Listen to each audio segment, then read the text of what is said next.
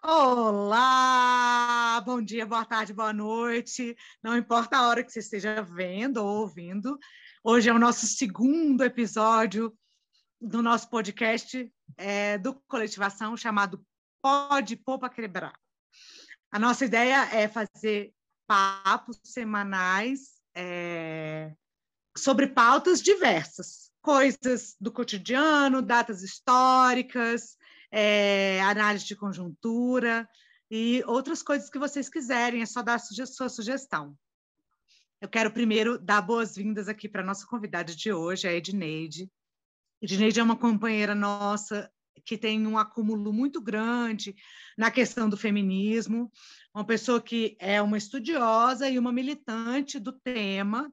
Ela faz parte do coletivo de mulheres aqui do DF, não esqueçam, esquecendo né, que a gente está aqui no DF, mas a gente quer falar para o país, país inteiro e até para fora do país, para todos os lugares onde a gente possa chegar. E a Edneide é do coletivo de mulheres do PT, do, daqui do DF, e milita há muito tempo nessa questão do feminismo, né? Então, e hoje a gente queria bater um papo com vocês é, sobre a questão da exaustão aí da pandemia. Estamos exaustas? Tá difícil? Muito, muito exaustas.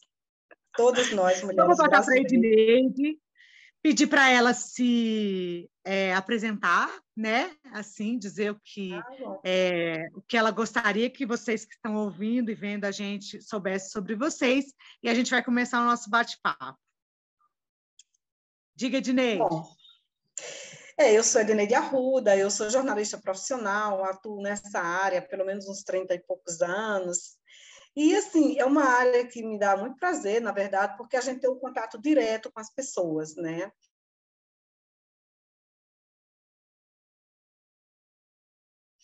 Quando a gente faz trabalho de reportagem, a gente tem um contato direto com a população, fazer uma uma boa reportagem é junto da população, né? Que a gente sempre vai. Eu estou falando assim, mas querendo também fazer um recorte, falar de que o bom jornalismo já se foi. Hoje a gente tem jornalismo de mercado e, em geral, a população não é ouvida, né? Quando a gente vê o que se tem no jornalismo, mundial. São grandes casos, tragédias e tudo mais, mas um jornalismo de mercado. Como a bolsa está, como deixou de estar, quem está melhor, quem não está melhor na foto, e principalmente, ultimamente, com as redes sociais, nós temos um, jornalismo muito mais imediato de imagem e de fatos mais mas é, é, menos, menos pesados. Né? Então, esse jornalismo aí não é muito interessante. Mas, de, de qualquer maneira, o jornalismo é uma coisa boa. Então, Edneide, e por que, que a gente pensou esse tema, né? Eu, dando meu depoimento pessoal aqui, eu estou exausta. É, eu sinto que parece que eu não descanso, porque essa pandemia é, veio é, de um jeito que pegou a gente num contrapé, ninguém imaginava que a gente ia entrar num estado desse tipo, né, no Brasil e no mundo. E a gente está vivendo essa loucura né, de é, uma pandemia mundial, muitos mortos, muita dor, e, ao mesmo tempo, uma conjuntura que, aqui no Brasil, que é uma conjuntura acachapante, né? que leva a gente que tem consciência social a, a uma situação de, de desesperança, de dor, né? E é, eu tenho visto que as pessoas estão tendo muita dificuldade de lidar com a sua sanidade mental, especialmente as mulheres. Então, a minha primeira pergunta para ti é uma pergunta pessoal. Eu queria te perguntar, amiga, o que, que você anda fazendo para não enlouquecer? Para não enlouquecer, eu ouço música e, quando consigo, encontro uma amiga boa. para fazer uma conversa e também manter minha saúde mental boa. Porque, na verdade, é, eu sou feminista, né? Não, não fiz essa fala, e há muito tempo eu leio, estudo, compreendo, busco compreender qual é o papel da mulher na sociedade. Né? E a gente sabe que o nosso papel é sempre de subalternidade em todos os campos onde a gente está. Onde a gente esteja como profissional, como mãe, como companheira de luta e como companheira de vida e como companheira de sentimentos. Mas a gente subverte toda essa ordem colocada, que é uma ordem estrutural da sociedade, né, de que mulheres são sempre seres inferiores e os homens podem tudo. E a gente diz que não. Como feminista, a gente diz que não. Claro, na pandemia, o quadro se agudiza, ele piora. É a multiplicação, triplicação e duplicação do trabalho das mulheres porque as mulheres passam a trabalhar em casa e em várias condições sociais. Nós temos num, nós, nós vivemos num país em que a, a, sociedade é dividida em classes sociais. E determinantemente na, na classe mais de poder, digamos, C, D e E, as mulheres trabalham mais. Elas estão no mercado de trabalho, trabalho, o mercado de trabalho hoje é, é, precarizado, elas estão em casa cuidando da família, elas estão dividindo com a família do outro lado o cuidado, o, o, o serviço de uma cuidadora com, com idosos, com crianças, porque elas não podem pagar uma empregada, uma pessoa para cuidar das suas crianças, elas têm que sair para o trabalho, voltar, cuidar das crianças, voltar cuidar do idoso ou da pessoa com deficiência que tem na família, ela tem que sair mais uma vez para fazer as compras, ela tem que voltar, ela tem que tudo. E aí ela ainda tem comandar a sua vida emocional. Então, nesse espaço todo, é, as mulheres mais é, precarizadas, de vida mais precarizada, que estão sofrendo muito mais. Né? Sem falar quando a gente diz essas que ainda têm trabalho, porque quem não tem trabalho, e o desemprego aumentou muito no país, e com as mulheres ele piorou, para as mulheres ficou muito pior, né? Então elas têm que correr atrás de qualquer uma, um tipo de, de trabalho informal para poder trazer comida para dentro de casa. Eu estou falando de mulheres mães solos, eu estou falando de mulheres que, mesmo não sendo mães solos, é, estão no mercado de trabalho ou estão no mercado informal de trabalho, e isso virou uma loucura, porque elas também estão andando de ônibus, de metrô e tendo que viver sob o perigo de contrair a doença, levar para dentro de casa, para o seu filho, para sua mãe que ficou em casa, para. Gente, para irmã deficiente, o sobrinho deficiente que ficou em casa, porque ela está saindo. Mas o fato é que, se a gente for trabalhar com mulheres, como eu diria até como eu, que trabalha porque tem um, uma, um privilégio de ter um, um, trabalho melhor remunerado, num lugar privilegiado, num lugar com salubridade, sem, sem muita precariedade, eu também tenho muito trabalho, porque eu fui colocada para trabalhar dentro de casa no que se chama home office, ou seja, trabalhar diretamente de casa com todos os seus equipamentos. O computador é seu, a internet é sua, a energia é sua. Aí você só trabalha. E as crianças gritando, gritando ao redor de cada mãe. Eu quero isso, eu quero aquilo, porque essa é uma realidade de mãe, né? Não é a minha, mas é a realidade de milhares de mães no país inteiro. E aí eu vou acrescentar ali um, dois ou três membros da família pegaram Covid. Imagine uma casa pequena de pessoas com condições mínimas de sobrevivência e aí, os mais velhos, ou mais adultos, ou medianos, adquirem Covid, e ali tem criança, e ali tem idoso, e ali tem deficiente, tem tudo que você possa imaginar. Isso não tem saúde mental que comporte. Não tem saúde mental. Aí nós estamos falando, mas por que só as mulheres são atingidas? Nós estamos falando de uma sociedade estruturada em que o trabalho doméstico não é dividido com o parceiro. Não é dividido. Então, nós não temos no país uma sociedade que compreenda a divisão social do trabalho, certo? Mas é, em linhas gerais, isso aí. Então, Edneide, é, outro dia eu vi uma pesquisa, e eu já participei de pesquisas nesse, nesse, nesse sentido também, de como também existe uma grande dispensação de ansiolíticos, é, remédios psiquiátricos para as mulheres muito mais do que para os homens. É, talvez isso seja porque os homens é, extravasem suas dores de outra forma diferente das mulheres.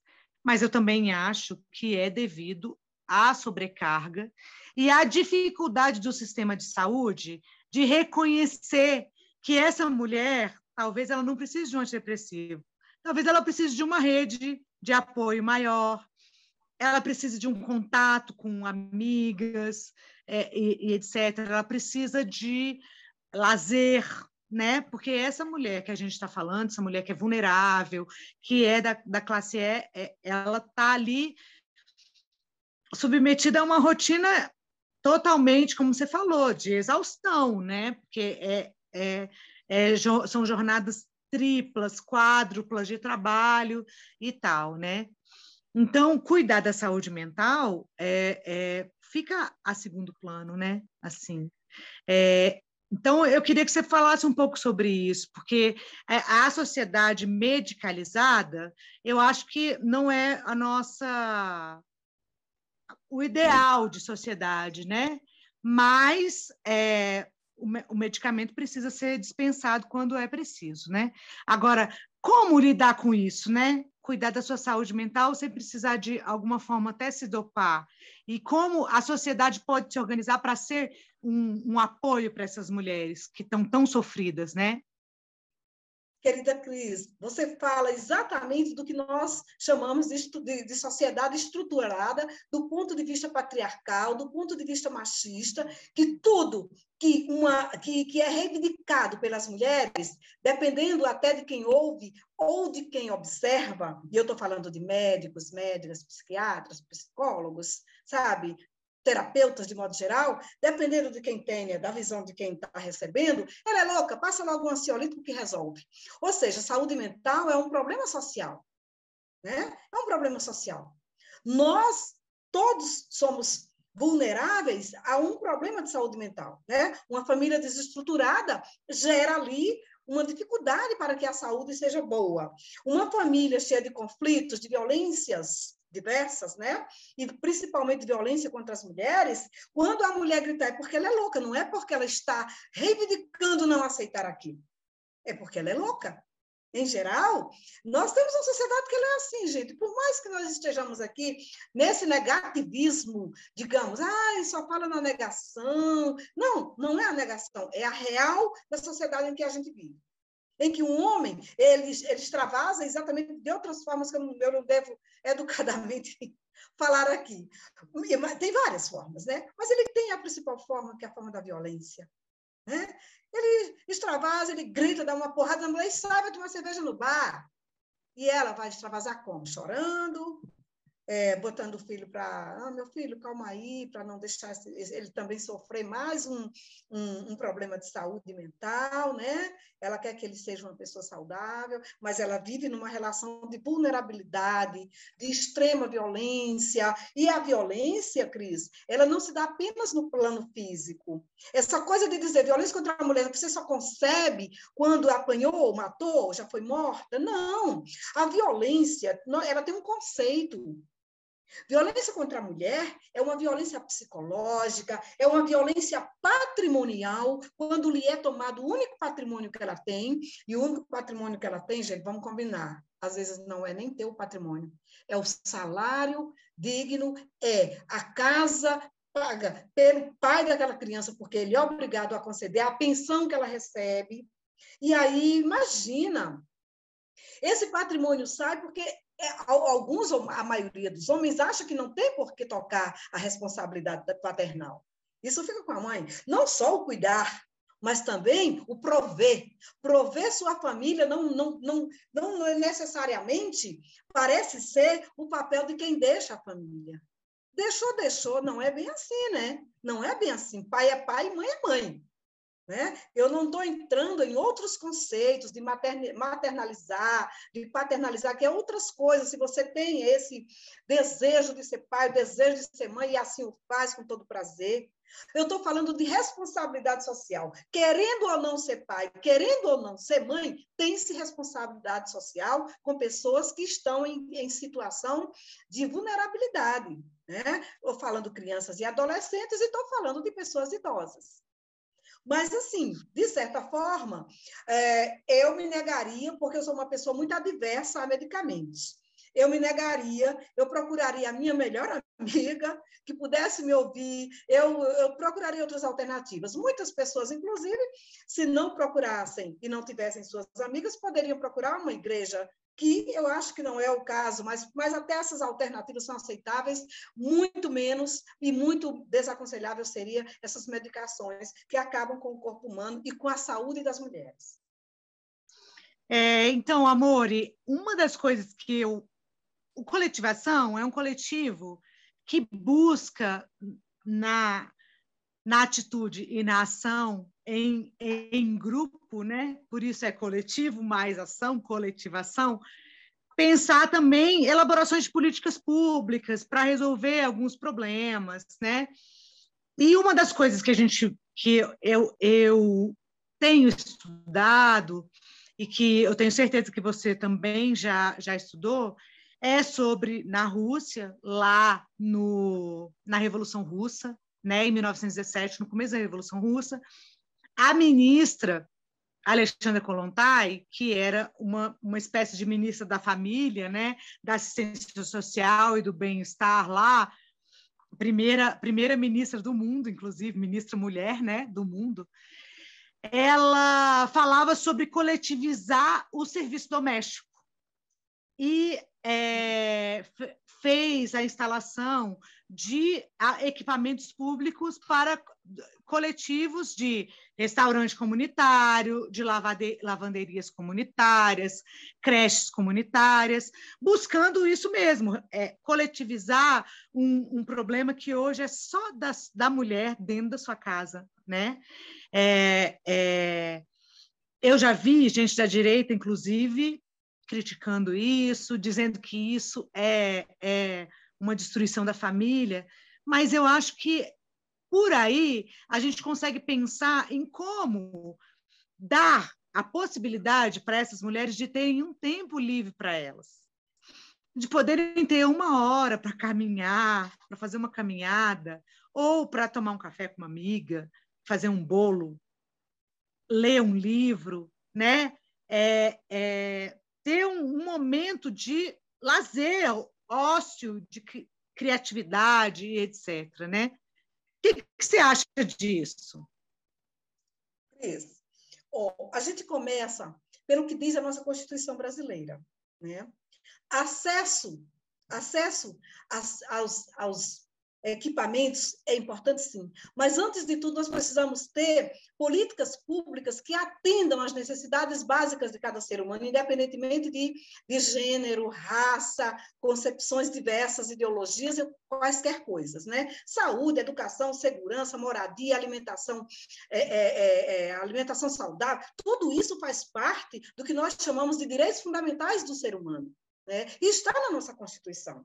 Quando o Estado garante essas questões, você já diminui por si só uma série de problemas. Evidentemente que direitos básicos não resolvem a situação do, do, do, do da sobrecarga das, que é imputada às mulheres. Evidentemente que não. Mas nós também estamos falando de educação. E quando a gente educa desde a tenra idade uma criança para entender que não existe divisão social do trabalho e que todos são responsáveis na mesma casa, coletivamente pelas atividades, a gente por si só já dirime, já tira uma série dessas dúvidas e transforma isso em não problemas. Né? O que são não problemas? Quando a gente tem homens e mulheres fazendo em casa os mesmos tipos de trabalho, independentemente de ser isso é trabalho de homem, isso é trabalho de mulher, nós, por, por essa situação social, nós já conseguimos fazer com que as mulheres não tenham uma sobrecarga de responsabilidade em casa.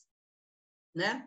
Assim como o homem pode, pode, pode é, deve e precisa levar o filho à escola, mas se é a mulher que leva, então vamos dividir. Assim que como homem precisa ir fazer aquela feira de final de semana para trazer, vai ao supermercado fazer aquelas compras e trazer para casa, é, a mulher faz, mas o homem também pode fazer. São coisas muito simples e muito básicas, mas há uma concepção sobre o que é ser homem e o que é ser mulher na sociedade.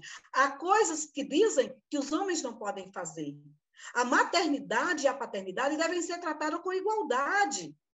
E o prover dos filhos não deve ser apenas uma função do homem. O prover dos filhos e das filhas é uma, é uma concepção de casal. Nós precisamos sair para trabalhar, precisamos trazer dinheiro para casa, precisamos pagar a pessoa que fica com nossos filhos, vamos pagar e vamos cuidar. E não é a concepção de que a empregada doméstica é uma subalterna também, porque é uma trabalhadora que está lá na sua casa, do jeito que eu estou na fábrica, do jeito que eu estou na, na no, no poder público trabalhando como servidor, e essas coisas todas. Quer dizer, eu acho que tudo está num pilar básico, a educação. Agora, seria ironia nós fazermos um parâmetro entre aquela ministra de, de 1917, Alexandra Kollontai, com toda uma concepção de sociedade, com essa hoje que nós temos, que deveria estar naquele tempo, me parece que os momentos e os papéis estão trocados. Kollontai deveria estar aqui hoje, ministra do Brasil e não essa coisa que nós temos. É, ela, ela fez um papel é, muito vanguardista, né? Muito vanguardista. Assim. Ela, ela tinha, tinha concepções muito, muito adiantadas, assim, muito à frente do seu tempo mesmo, né? Agora, eu acho que a, a questão, eu vejo, por exemplo, eu conheço no nosso dia a dia várias mulheres que juntam a família inteira e vão comer no restaurante comunitário de um real, que ainda existe aqui no DF, num dia que não consegue fazer a sua comida. Poxa, aquilo ali é um negócio interessante, porque né, assim, é, é muito acessível, é, é uma comida balanceada, é uma comida de qualidade. E, é, e, e eu acho que tem essa concepção apesar de ter sido implantada no governo do Roriz, e a gente precisa depois ter uma conversa sobre o Roriz, o papel que ele teve, porque ele era um cara muito controverso, né? Assim, mas é, ele é, é uma concepção também muito inteligente, né? De, de coletivizar isso. Olha, não dá para fazer comida em casa todo dia, tá difícil e tal. Vamos fazer um restaurante acessível, onde as pessoas possam vir, é até um passeio para a mãe com seus filhos, né? E lá tem o, o, o, a sobremesa, o docinho, que às vezes não dá para fazer em casa, né? Assim, depois do é. almoço, docinho e tal. Então, eu acho que é, é, é, uma, é uma coisa que a gente precisa amadurecer aqui no Brasil também, né? Aí, Edneide, eu queria pular agora para exatamente para a questão do Brasil, que eu acho que é um outro fator, a política nacional é um, um outro fator de exaustão para nós mulheres, mas para toda a população brasileira, né, consciente, porque a gente está vivendo é, num período assim que uma, um massacre econômico, porque as políticas econômicas são de é, aniquilamento assim das classes mais pobres, né? Mas também numa numa atmosfera de medo, porque quando você está sob um governo que tem uma uma concepção machista, racista, homofóbica, você está com medo de a, a mulher com medo porque ela pode sofrer um ataque por ser mulher, mas medo por seus filhos, podem sofrer ataques na rua porque são negros ou porque têm uma orientação sexual diferenciada. É, então, a gente vive também no medo, né? Assim, e, e o medo é, é, uma coisa que paralisa, né? Que transforma a gente também em, em, em, pessoas com menos mobilidade, assim, né? É, Nessa questão de políticas para as mulheres, como é que está esse governo? Conta para mim o que, que você sabe, é, e, ou você não sabe de nada. É, conta para mim o que, que você acha aí das políticas para as mulheres nesse governo. Eu até poderia dizer que não sei de nada para não sofrer. Bom, eu nem sou a melhor pessoa para dizer isso. Sabe por quê? Porque neste momento tem milhares de mulheres com seus filhos passando fome. Neste momento, tem mulheres apanhando ou, se, ou sob ameaça de um revólver, de uma faca. Eu não vou nem falar no caso mais recente do DF, do, das proximidades do DF, a Badiânia, do caseiro, mais um caseiro que, que assassinou a mulher, a enteada, e saiu tentando estuprar outra e outras mais. E você vê que num cenário de violência, sempre as mulheres estão presentes, são vítimas totais da, da loucura dos homens, né? Imagina um governo que se preocupa mais com o comportamento das mulheres do que com sua própria vida, é um governo ilegítimo por si só. Né? Por si só. Por quê? Porque é que a minha vida vale muito menos e o meu comportamento vale muito mais. Não. A minha vida vale muito mais. Pouco importa o que eu pense, faça ou deixe de fazer. Não é o meu comportamento que me define, né? Quem me define é a minha existência como ser humano. Né?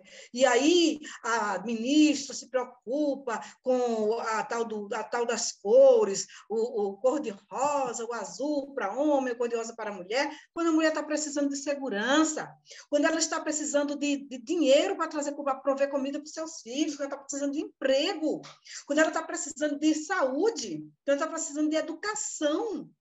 E nós não vemos isso. As políticas do atual governo, nós estamos o que? As mil e vinte meses, mil e poucos dias, né, digamos, mil e duzentos dias de governo, digamos assim, e o que a gente vê é só a redução de políticas públicas que beneficiavam uma sociedade ah, das classes C, D e E, como eu falava no começo, né? E nesse contexto estão, estão as mulheres e os filhos e filhas dessas mulheres que perdem acesso à educação, que perdem acesso à saúde, à moradia. Olhe, não vou falar pelo tempo que é tão, tão curto sobre o Auxílio Brasil. O Auxílio Brasil muda toda uma, uma, uma, uma composição, a metodologia que identifica os pobres para transformá-los em miseráveis.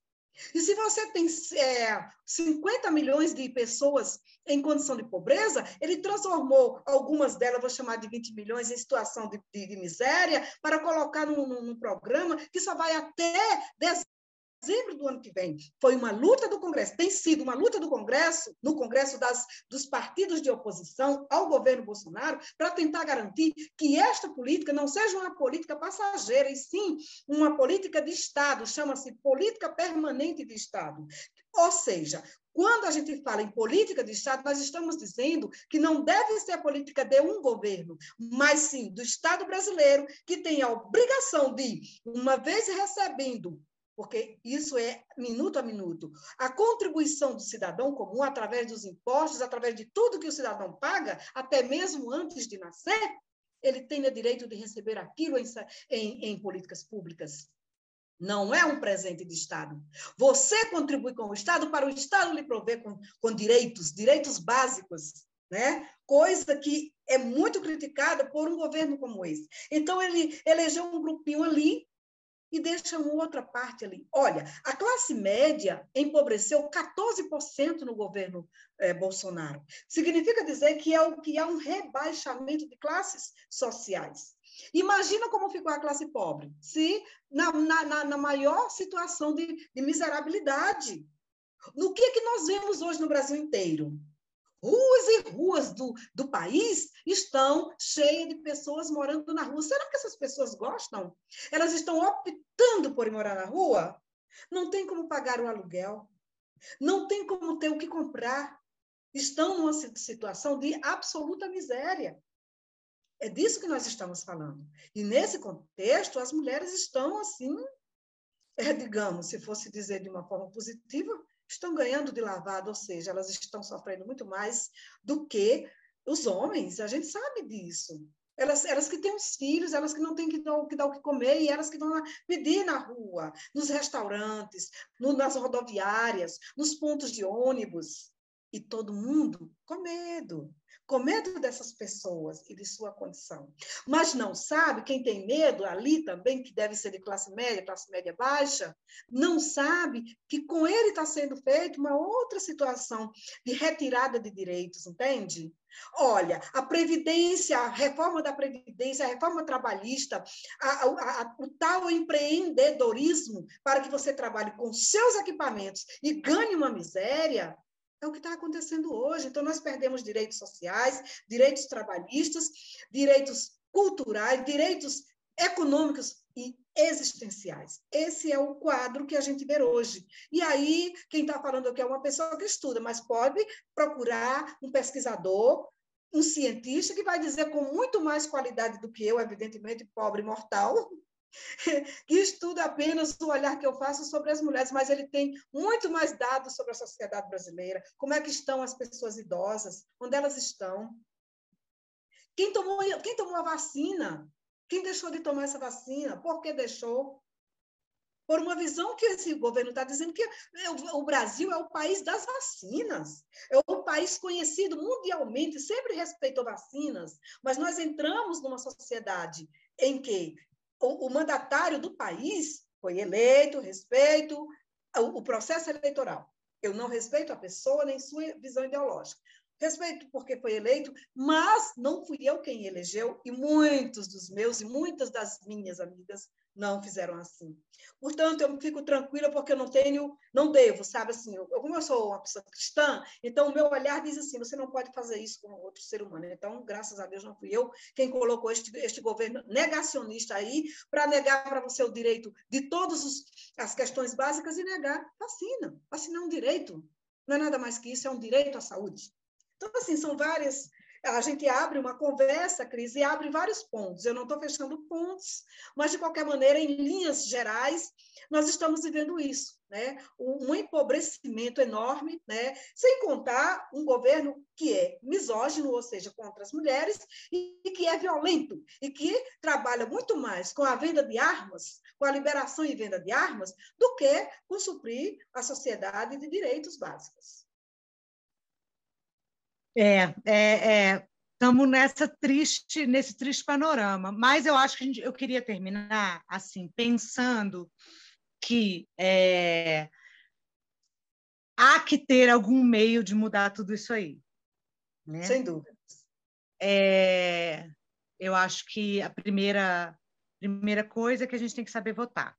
Né? Ano que vem vamos ter eleição, a gente tem que saber votar, a gente tem que saber cobrar das pessoas que são eleitas, né?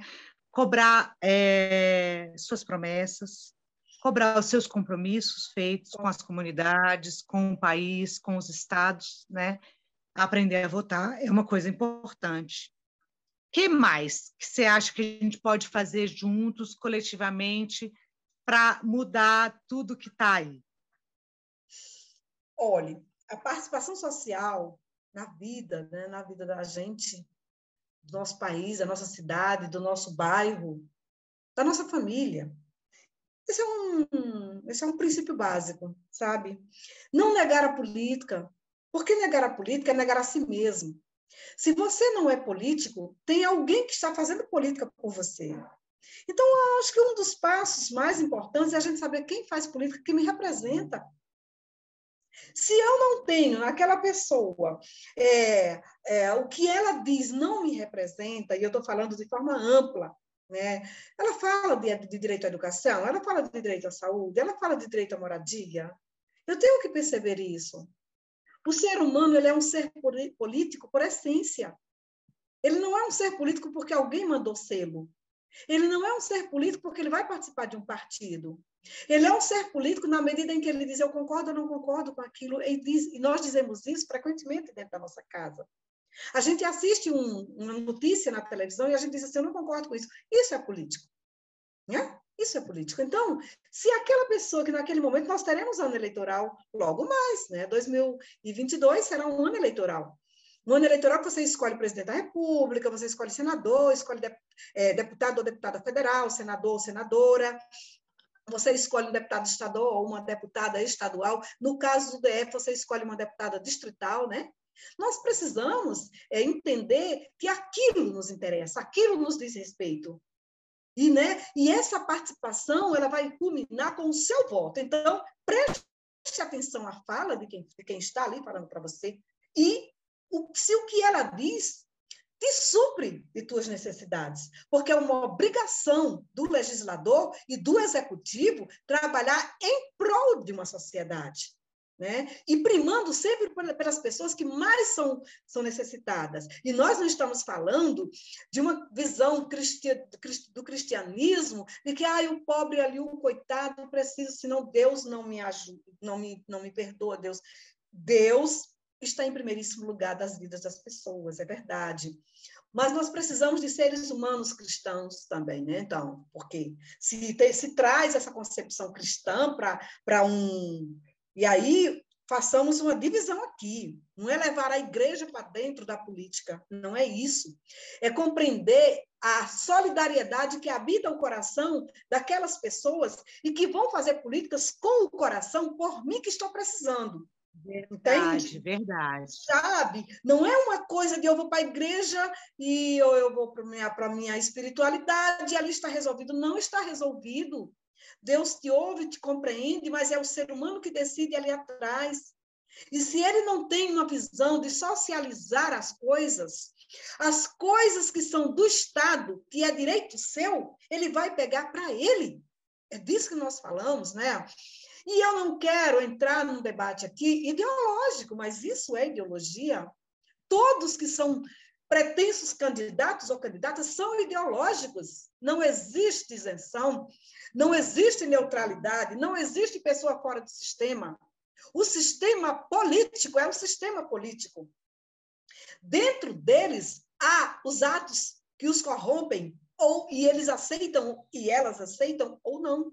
Tá? E quem não aceita, em geral, tem o seu compromisso ético com a política, tem o seu compromisso ético com, a, com, as pessoas que estão esperando um resultado lá fora, que inclusive precisa lhe beneficiar, porque isso não é dádiva de Estado, isso é direito do cidadão e da cidadã e obrigação de Estado. O Estado é nosso, o Estado não é de uma pessoa, o Estado é do coletivo. E então é isso. Votar bem, saber com quem com quem quem está escolhendo para votar, certo? E entender que todo mundo é um ser político. É isso mesmo. E finalizando aqui nosso bate-papo, queria agradecer muito a Edneide, muito mesmo. Queria dizer que é, essa rede de afeto, de solidariedade, de apoio que a gente tem que fazer entre nós, a, a, Edneide faz parte da minha rede. E você? Você tem construído a sua rede? Além de saber votar, gente, a gente precisa também se organizar, sabe? Fazer parte de um coletivo, acreditar na força que é um mais um, que é sempre muito mais do que dois. Então, vamos juntos, vamos nos organizando, coletivando a ação e acreditando que juntos somos nós e que a gente pode mudar esse país é, através da nossa organização, através da nossa, da nossa elaboração e através do nosso sonho, da nossa esperança, do nosso agir. Muito obrigada, Edneide, de novo.